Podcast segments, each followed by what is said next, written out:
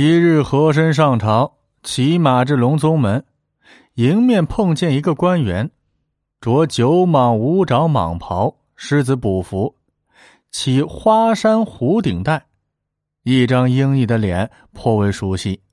和珅眼前一亮，连忙下马作揖道：“孙大人，回京城多久了？怎么不到我府上坐一坐？”来人叫孙世义。乃是云南巡抚。和珅一见是云南的官员，心中一动，不由都会想起与李世尧的瓜葛，便暗暗定下了主意。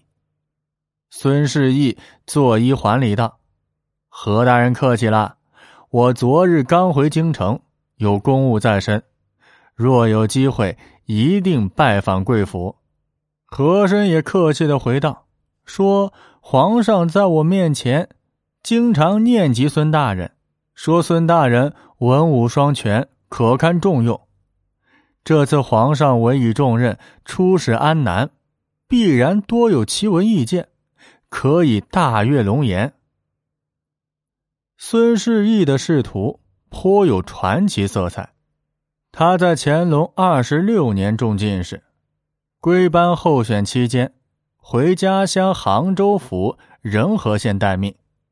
次年，恰逢乾隆第三次南巡，经过杭州，照例赐宴，与当地的文人士子一起饮酒赋诗，君臣同乐。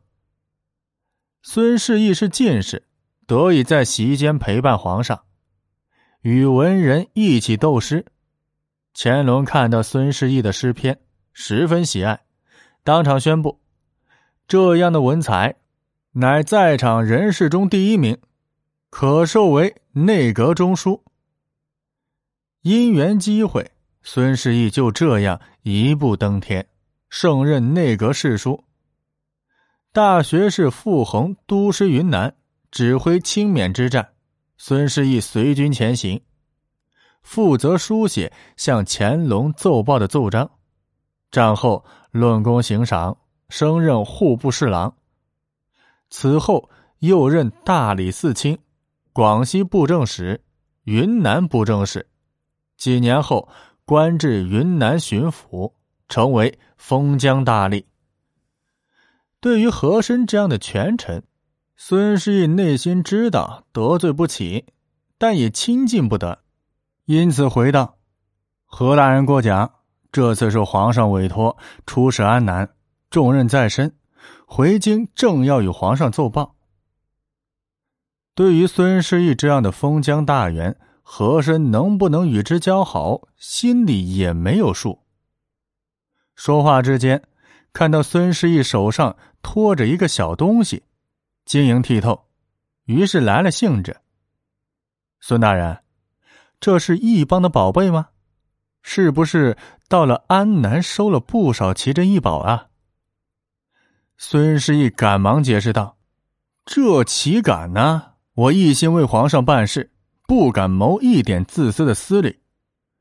西南偏僻之地没有什么好东西，好不容易找到这个鼻烟壶，准备献给皇上，也是做臣子的一片孝心。”和珅两眼放光。说道：“真是好宝贝呀，可否让我鉴赏鉴赏？”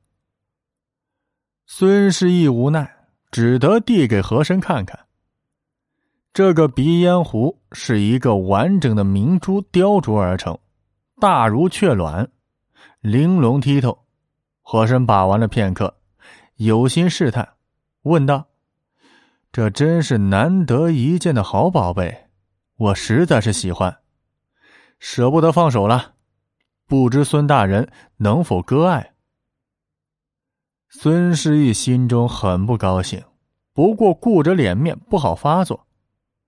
如果自己是和珅的属下，或者有求于和珅，那这个鼻烟壶就是和珅的了。但自己是封疆大吏，不惧怕和珅，便忍怒道：“何大人。”区区一个鼻烟壶，我怎么会舍不得呢？只不过这个要献给皇上，我已经奏明皇上了，不好转让。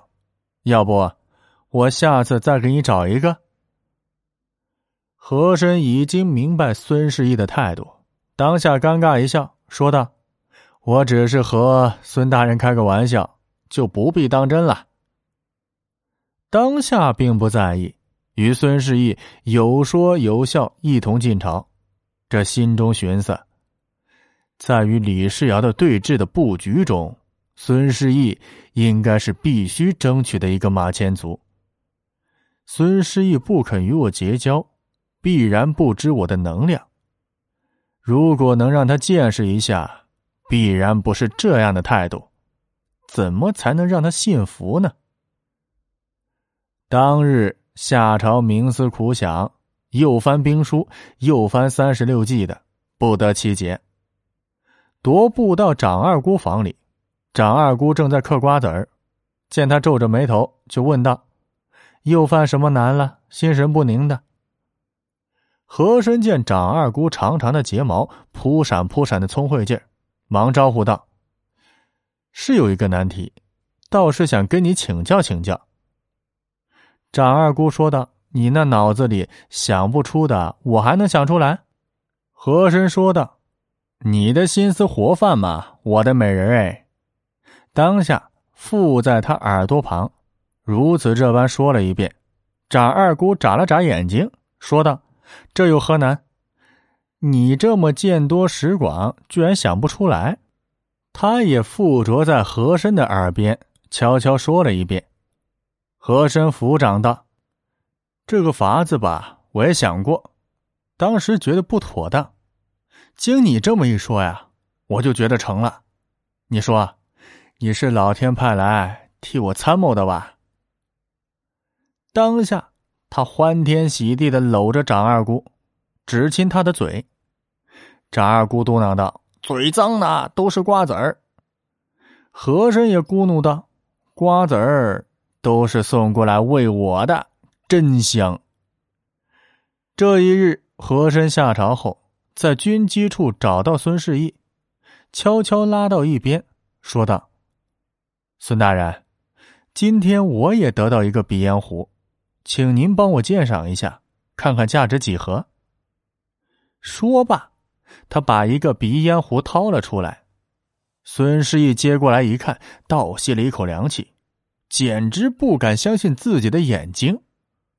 这分明就是自己献给皇上的那一个，但是怎么又会到了和珅的手上呢？他满脸疑惑的抬头。只见和珅笑吟吟的看着自己，也不说话。这一下子就全明白了，肯定是和珅喜欢皇上，转手就赐给了他了。可见皇上多么宠幸和珅呢？和珅当初那么喜欢这个鼻烟壶，自己没有给他，且算是得罪了。现在他在表明，他想要的一定就能得到。好在孙世义也是在官场历练多年，有临时应变的能力。马上圆场说道：“恭喜何大人！前几日啊，我进献这个鼻烟壶，皇上很是喜欢，说要赏赐给最得力的臣子。如今皇上赐给何大人，不但见得大人与这宝贝的缘分，还见皇上对大人的宠爱呀，真是可喜可贺呀！”和珅摆起宠臣的架子，微微一笑：“一个小玩意儿，孙大人不必挂在心上。我的喜好，皇上还会照顾那么一二的。”孙氏义是结结实实的见着了和珅的能量啊，态度不得不来个大转弯，赶紧说道：“不知道何大人有此雅号。”下次我回京前，给大人留心收集一些。不知道何大人对哪方面的珍宝有兴趣啊？和珅见他态度已经转变，也就见好就收。孙大人客气啦，我府上的小玩意儿也不少。您要是对此有心得，不妨到我府上看看如何。